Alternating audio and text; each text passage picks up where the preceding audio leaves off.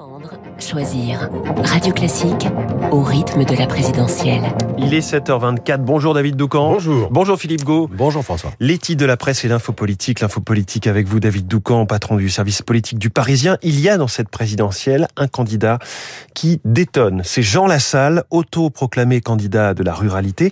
C'est sa euh, seconde tentative à l'élection présidentielle. Oui, et figurez-vous qu'il existe euh, cette fois-ci un sondage qui donne Jean Lassalle loin devant ses adversaires. Tous L'Institut, tous. L'Institut IFOP a demandé aux Français avec quel candidat ils aimeraient aller boire une bière. Et Jean Lassalle arrive premier, grand vainqueur devant Emmanuel Macron et Marine Le Pen. Pour l'anecdote, Anne Hidalgo, avec qui euh, Lassalle fait jeu égal, euh, cette fois dans les intentions de vote autour de 2%, arrive, elle, dernière au sujet de la bière. Et c'est vrai que euh, il est sympathique, ce géant béarnais, ce fils de berger qui roule les airs, sympathique et habitué des coups d'éclat, comme lorsque le député des Pyrénées-Atlantiques avait chanté Secanto, hymne de sa région en plein hémicycle, ou bien lorsqu'il avait atteint les 39 jours de grève de la faim pour préserver des emplois de sa vallée, ou encore quand il avait parcouru la France à pied sur plus de 6000 km à la rencontre des Français. En 2017, Jean Lassalle avait obtenu 1,2% des voix. Il confiait récemment aux Parisiens qu'il estimait avoir à l'époque été, je cite, assassiné par la petite équipe Macron.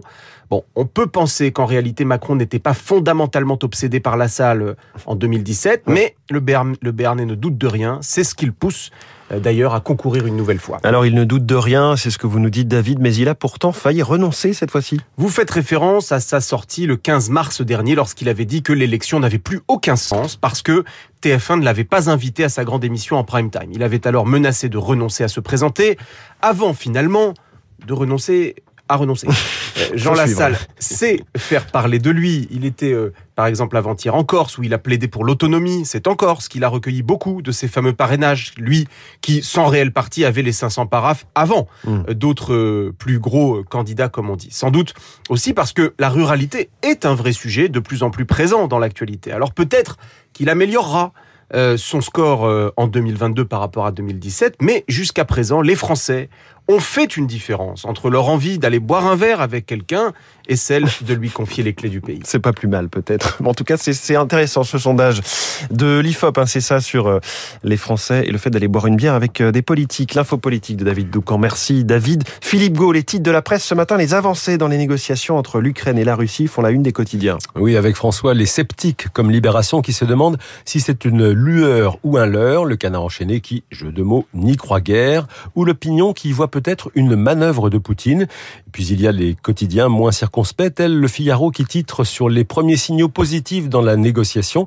Pour le Parisien en France, il y a enfin une négociation, une éclaircie diplomatique selon la Croix, tandis que l'Alsace évoque des signes de détente. Il est aussi question de la campagne pour la présidentielle dans nos journaux. Et les dernières enquêtes d'opinion avec aujourd'hui dans l'opinion justement un sondage sur les intentions de vote des électeurs d'origine africaine et puis dans le monde daté de ce jour une étude sur la relation des candidats avec Jésus, des candidats qui dans l'ensemble ont la foi.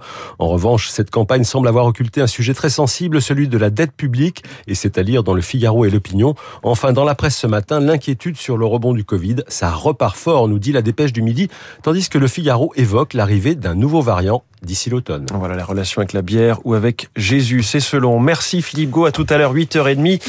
Bonjour Renaud Blanc. Bonjour François. La matinale de Radio Classique continue avec vous. Votre invité ce matin. Raphaël Antoven, philosophe et écrivain, il publie aux éditions de l'Observatoire Qui connaît Fabien Roussel Un livre entretien avec le candidat communiste à l'élection présidentielle. Je ne sais pas si on aura envie de boire une bière après avec Fabien Roussel. En tout cas, c'est la rencontre de deux mondes que tous semblaient opposés. Raphaël Antoven et son regard hein, sur la campagne pense-t-il que le match retour entre Emmanuel Macron et Marine Le Pen est désormais inévitable? Quid de l'abstention, du vote contestataire, mais aussi euh, de l'Ukraine et de ce fragile espoir, pour reprendre la une des échos, de ce fragile espoir de négociation. Raphaël Antoven pour commenter l'actualité en France et à l'étranger. Mon invité à 8h15, Esprit Libre. Une demi-heure plus tard, Guillaume Durand recevra Nicolas Barret des Échos et Bruno Jeudi de Paris Match. Esprit Libre juste après euh, la revue de presse de Philippe Gau. Vous n'oubliez pas, comme tous les mercredis, la page cinéma dans les spécialistes, Bruno Kras, mais aussi le directeur de Radio Classique, Jean-Francis Pécresse, pour parler euh, de la de l'égalité du temps de parole pendant cette campagne présidentielle.